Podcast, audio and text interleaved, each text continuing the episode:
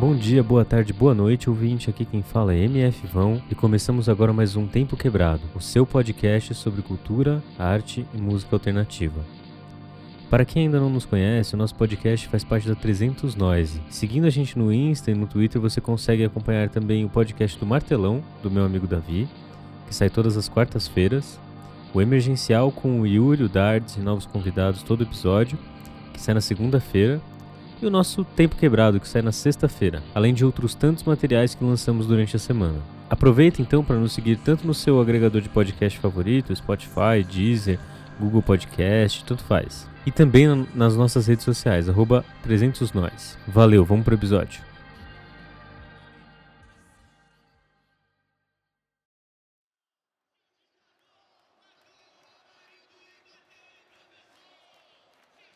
...1989 foi um ano e tanto para o Brasil.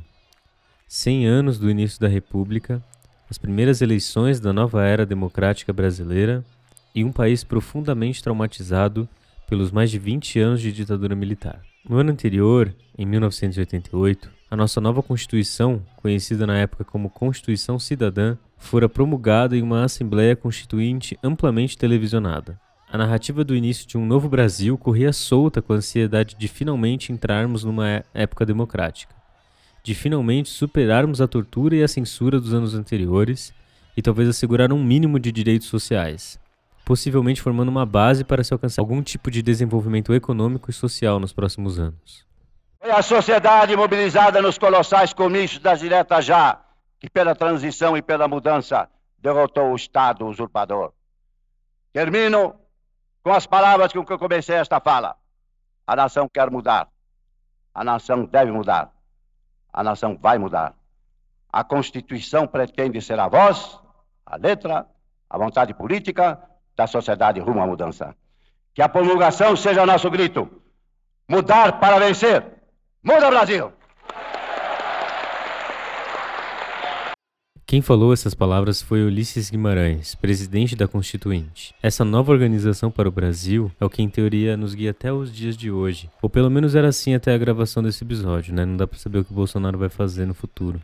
Esse momento era de tanta euforia que no ano de 1989, a primeira eleição desse novo período democrático teve 22 candidatos à presidência, contando com nomes como Silvio Santos, que teve a sua candidatura impugnada, Brizola, o próprio Ulisses Guimarães, Enéas e Lula e Collor, os principais candidatos dessa disputa. Collor, para quem não sabe, representava a nova velha política. Seu pai e avô estavam ligados à política desde 1920, sendo que ele representava uma tentativa de resistência desse Brasil tradicional, colonial e tudo de horrível que ele carregava. Ao chegar nessa eleição, Collor também representava um candidato mais seguro para os grandes investidores, as empresas transnacionais e a mídia tradicional que, além de ter apoiado o golpe em 1964, ainda temia um candidato supostamente socialista na presidência. Lula, por outro lado, representava o sindicalismo do fim da ditadura militar e um plano de governo que só foi implementado a partir de 2003, 14 anos depois. Ele representava um ímpeto de modernizar o país, encarando o desenvolvimento econômico como parte de um projeto de desenvolvimento social. Mesmo que a gente saiba né, que quando eleito ele passou a ter posições mais voltadas para o centro. Né? Contudo, 1989 não foi só isso da periferia da zona norte de São Paulo para o resto do globo. Neste mesmo ano, Ratos de Porão denunciou ao mundo um Brasil muito pior do que a disputa democrática podia falar. O álbum Brasil, lançado em 1989, fala sobre um lado que o debate político muitas vezes prefere esquecer. Ele foi gravado na Alemanha, produzido pelo grande produtor de metal Harris Jones e pela gravadora holandesa Roadrunner Records, e lançado com uma versão em português e uma versão em inglês. O álbum Brasil foi um marco para a música brasileira e para a banda, que atingiu um outro nível de repercussão internacional e nacional. Começando com a sua capa feita pelo cartunista Francisco Marcati, que sintetiza os vários temas que são tratados durante o álbum. Brasil passa pelos temas da Amazônia, falando do genocídio indígena, da violência urbana, do consumo exacerbado da década de 80, da alienação da televisão, dos milicos e de muito mais. É como um grande compilado daquilo que marcava a época no Brasil.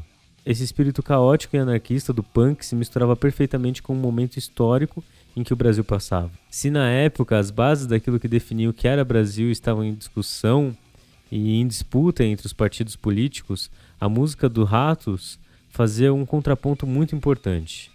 A identidade nacional, que era alvo dos debates das eleições, dos discursos políticos que tentavam encontrar um novo começo para a nação, seja pelo lado do Collor ou pelo lado do Lula, não tinham espaço nessa pintura de Brasil feita pelo Ratos. Eles tentavam fazer a total negação desse Brasil, começando com a música Guarani, música nacionalista de Carlos Gomes, tantas vezes usada como símbolo do ufanismo brasileiro, é usada na primeira música do álbum como o hino da morte, ou os assobios de Pra Frente Brasil, música tão popular durante a Copa de 70 e símbolo do fascismo da ditadura militar. Pra frente Brasil, salve a seleção. De repente é aquela corrente pra frente. Secretária. Não era bom quando a gente cantava isso?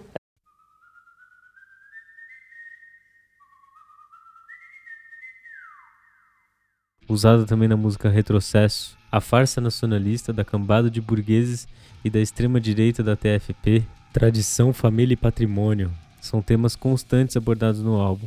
E sem querer chegar numa saída, o poder destruidor da música revoltada dos anos 80 e 90 tem nesse álbum um grande marco. Esse álbum, Brasil, marcou época e até hoje se mantém muito atual.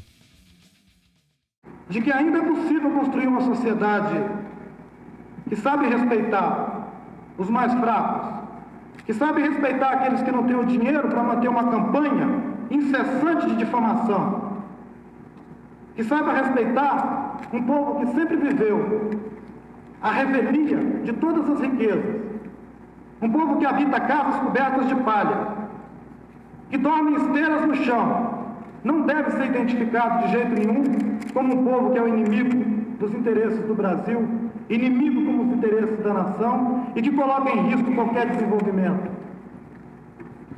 O povo indígena tem regado com sangue cada hectare dos 8 milhões de quilômetros quadrados do Brasil. Os senhores são testemunhas disso. Como já sabemos, o tiro saiu bem pela culatra. Elegemos Fernando Collor de Mello naquela eleição, em mais um golpe midiático contra a esquerda, e os problemas econômicos e sociais do Brasil não deixaram de existir. Não deixaram de existir com Itamar Franco, depois de Collor, não deixaram de existir com o FHC, não deixaram de existir com Lula, Dilma e muito menos com Temer e agora com Bolsonaro. Obviamente que os problemas não são os mesmos, e as mudanças de governo também afetaram as, as, desigualdades sociais e violências cotidianas da vida do brasileiro. Seja no lulismo, que indicou uma possibilidade de combate a esses problemas, ou no caso do governo atual, que faz piadas quando o Brasil tem mais de mil mortes diárias durante a pandemia do Covid-19. Olhando de novo para esses últimos 30 anos, é, durante a Constituinte, nas eleições também de 1989, é possível ver que esse debate não foi levado com a seriedade necessária.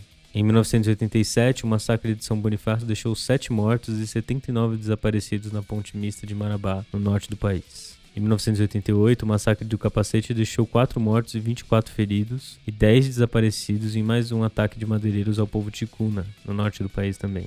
Em 92, a polícia deixou 111 mortos no Carandiru. Em 93, milicianos mataram 21 no Vidigário Geral e mais 8 na Candelária, no Rio de Janeiro. Em 96, morreram 21 em Eldorado de Carajás, no Pará. Em 2006, os crimes de maio deixaram 564 mortos. Em 2015, a barragem de Mariana deixou 18 mortos. A intervenção militar no Rio, em 2018, deixou mais de mil mortos. Em 2019, em Brumadinho, foram mais 259 pessoas.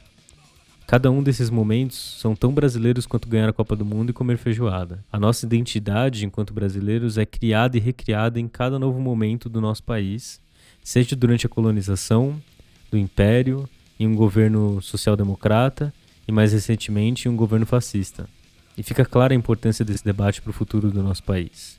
Será que tentar reapropriar a bandeira nacional é possível? Há algo para se tirar de positivo da experiência brasileira dos últimos anos? Sem dúvida, o Brasil do Ratos do Porão continua bem vivo na nossa sociedade e, na minha sincera opinião, algo de muito importante para se aprender analisando esses últimos 31 anos da nossa curta democracia. Não acho que a rede social é o melhor lugar para a gente ter essa discussão, mas as possibilidades de debate acabam ficando muito limitadas com a pandemia e a chacina constante que acontece nos bairros pobres do país. E se há algo de útil que ela proporciona é que todos nós somos testemunhas de que esse Brasil que temos hoje em dia não serve para um futuro mais humano e um futuro digno a todos os brasileiros. Meus sentimentos a todos que perderam familiares por conta do Covid-19 e também por conta da ação da Polícia Militar nesses últimos dias.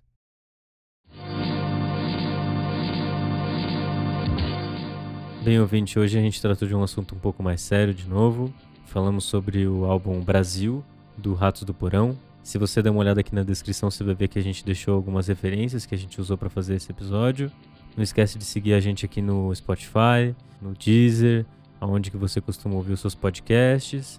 E também, se você tiver a fim de dar uma olhada nas redes sociais, procurar lá por arroba 300noise. A gente agradece a força. Espero que você esteja bem. Fique em quarentena, se possível. Cuide dos seus familiares. E até a próxima.